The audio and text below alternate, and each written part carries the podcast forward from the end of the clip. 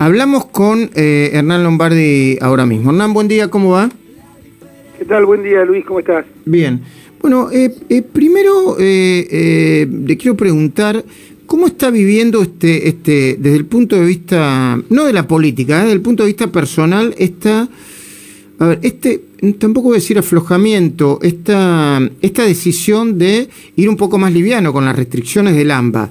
¿Se, ¿Se siente en el movimiento de la calle por donde usted se mueve? Mira, en realidad va a empezar hoy con más fuerza, ¿no? Pero me parece que está, que es lógico, siempre fuimos propulsores de eh, abrir lo más posible, por supuesto dentro de los límites sanitarios, pero abrir lo más posible. Creo que un gobierno que se había encerrado en, en la cuarentena como único elemento, bueno, obviamente dio el fracaso estrepitoso de obtener vacunas y después de toda la corrupción vinculada a la vacunación, bueno, obviamente al final lo único que se les ocurría era cerrar todo. Sí me preocupa, no puedo dejar de ver, y no es político, sino ciudadano, la discriminación hacia municipios, ¿no? Digamos, todos estos hechos objetivos que el presidente pretende brindar, cuando lo hace, se desparrama todo, ¿no? Eh, eh, y, y, obviamente una discriminación hacia los municipios que no gobierna el frente de todos. Pareciera que hay que jorobar a los chicos de una escuela, pero me parece que eso son las mezquindades de un gobierno que me tiene acostumbrado a estas mezquindades. La mezquindad de Kicillof particularmente. Eso especialmente en la provincia de Buenos Aires, lo mencionaba ayer Jorge Macri cuando hablamos en el, pase especial Domingo de la Cornisa, e insistió Gustavo Noriega con eso, porque Gustavo, la estadística o, la estadística que pretenden dar para justificarlo no se compadece con la realidad, ¿o sí, Gustavo? Hola. Gustavo. Mm. Sí, estoy. Lo que hizo Kicillof es amañar los datos muy deliberadamente, favoreciendo las mediciones del conurbano y lo que pasó en el interior de la provincia de Buenos Aires es realmente muy, muy llamativo. Los distritos gobernados por Juntos por el Cambio todos este, dieron números muy, muy dudosos. Hay clases en Villa Gesell, no hay clases en Pinamar. Creo que con eso basta para ejemplificar. Ahora, las vacunas están llegando y cada vez hay, más vacunas, Lombardi, y cada vez el ritmo de vacunación se está incrementando más. Y eso es una buena noticia. Por supuesto, eso tenemos que decirlo para salir. Eh, en las buenas noticias hay que estar. Eh, hay que decirlas, hay que contarlas. Las vacunas van a llegar. Las vacunas van a llegar a pesar del gobierno y no por el gobierno. ¿Cómo, cómo, cómo, es eso? ¿Cómo sería eso? Y el gobierno hizo una tan mala gestión, tan mala gestión en el tema de vacunación, tan sesgada ideológicamente, tan llena de miradas geopolíticas y tan llena de eh, arbitrariedades, discrecionalidades y favoritismo a los amigos, que el gobierno hizo eh, al día de hoy no tenés aprobadas algunas de las principales vacunas en el mundo, particularmente algunas que vienen de los Estados Unidos. Eh, pero el mundo, que en, una verdad el mundo es una gesta formidable, eh, en un, año y pico ya fabrica vacunas, fabrica vacunas, desarrolló la investigación y logró generar un montón de vacunas que a veces no llegan a Argentina por la propia torpeza o discrecionalidad de los funcionarios. Y las vacunas van a llegar a la Argentina. Eh, de nuevo, a pesar del gobierno y no por el gobierno. Mm. si uno, nada, analizar el caso Pfizer a esta altura del partido, es tan escandaloso lo que han hecho que lo voy a, decir con clara con claridad para que no que no se genere ninguna de estas cuestiones gramaticales en las cuales el gobierno después se ensaña, no mirando la verdad, las propias cosas que hace. Mm. Eh, trata de direccionar a un socio local en términos eh, de, la fabricación de vacunas es un grave hecho de corrupción. Direccionar compulsivamente, lo vuelvo a decir, direccionar compulsivamente a un socio local es un grave hecho de corrupción. Y no ni cuando preguntan la prueba, lo dijo 15 veces Ginés González García que direccionaban hacia socios locales. Porque si vos querés hacer transferencia de tecnología, buscas al socio local, busqué, pero, si quiero un socio local, te das vuelta hacia el mercado laboratorio y dices, señores, tengo este, hagamos un concurso a ver quién se asocia con ellos. No es así. Entonces la verdad es que estamos viviendo esta tragedia no solo desde lo eh, sanitario, sino lo socioeconómico. La gente no mm. tiene laburo por la torpeza del gobierno. Esa es la verdad. por la pésima administración de la, de la cuestión. Ahora, digamos también, las vacunas van a llegar, digamos también, gracias a la enorme presión social que, que hicimos todos los argentinos, están abriendo las escuelas. Las contradicciones en esto son tremendas, Luis. hace, hace menos de 15 días el, el presidente decía no jueguen con fuego. Y ahora dice, no, abramos. ¿Entendés? Mm, pero nos toma, ¿sabes por qué? ¿Pero dónde está la base del problema? Bueno, lo piensa mucho. Nos toma como si fuéramos chicos de jardín de infantes.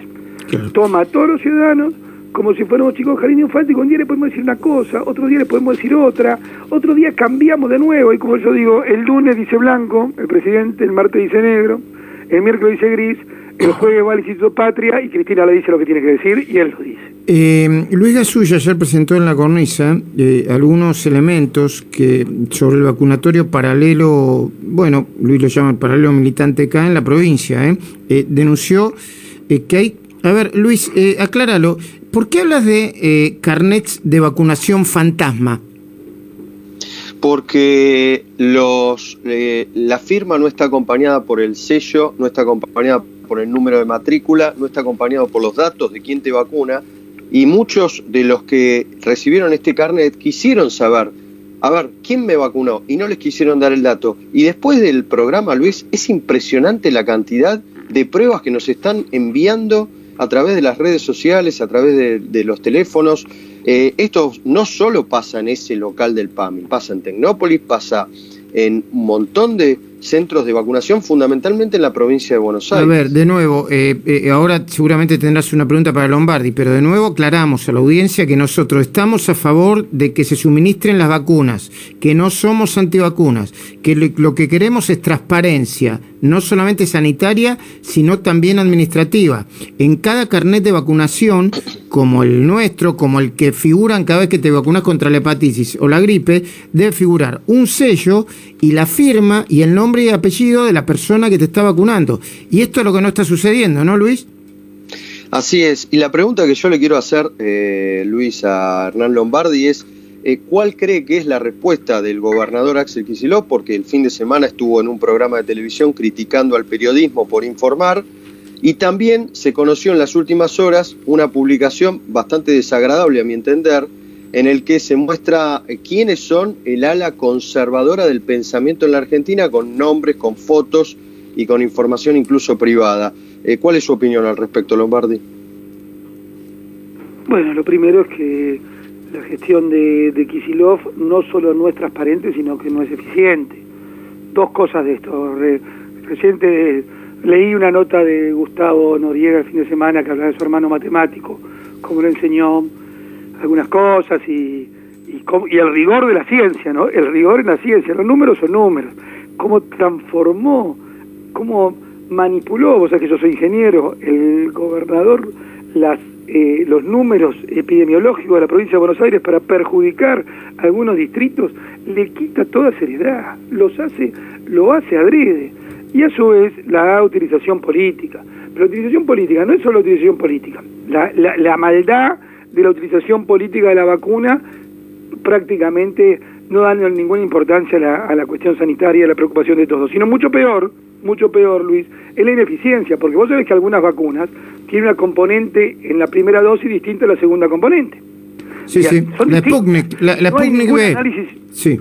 Por supuesto, la Sputnik empezando por la Sputnik. Y él la comparó con la antitetánica, ¿no? Como si fuera un refuerzo de la antitetánica.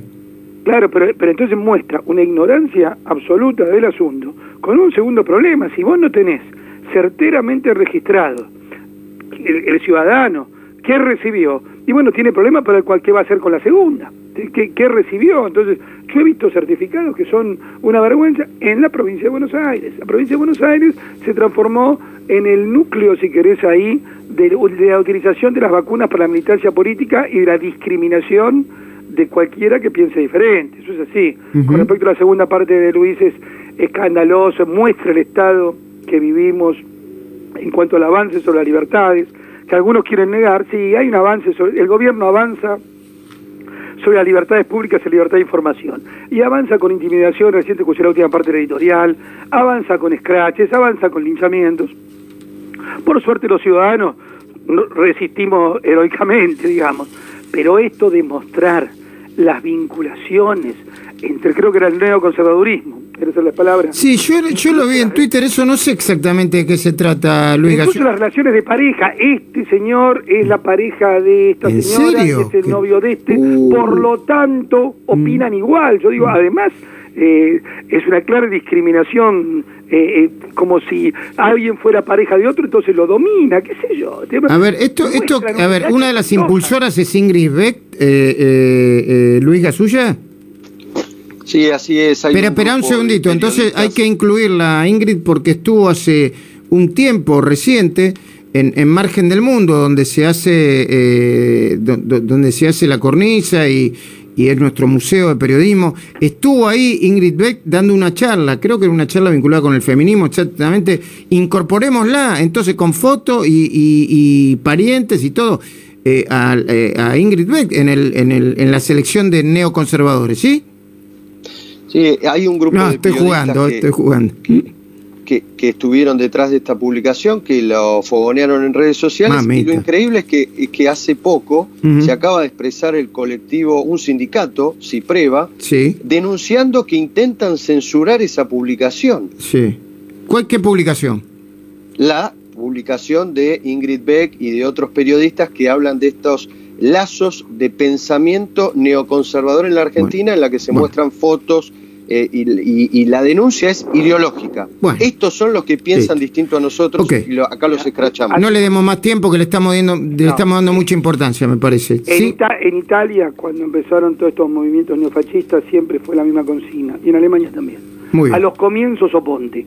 Cuando empiezan estos brotes autoritarios hay que oponerse en el primer momento y decirlo, señor, esto es autoritario, usted le está quitando la libertad de expresión a otro o está escrachando metodología de las más fascistas de todas. Qué tristeza, ¿eh? yo alguna vez pensé que parte de esa gente era inteligente, diversa, este plural y que discutía sobre el sistema democrático. Qué decepción. ¿Sabes qué? ¿Puedo, darte una pequeña reflexión? ¿Cómo no? ¿Cómo no? Rápidamente que las tengo personas, Las personas, aún personas que han sido y tenido conductas honorables, en el medio del modelo autoritario del kirchnerismo se transforman. El kirchnerismo tiene una rara seducción de que transforma personas que a lo mejor han tenido pensamientos, que no porque los que uno coincida, pero que respetuosos, hoy los transforman en pequeños enanos fascistas. Muchas gracias, Lomardi. Le mando un abrazo.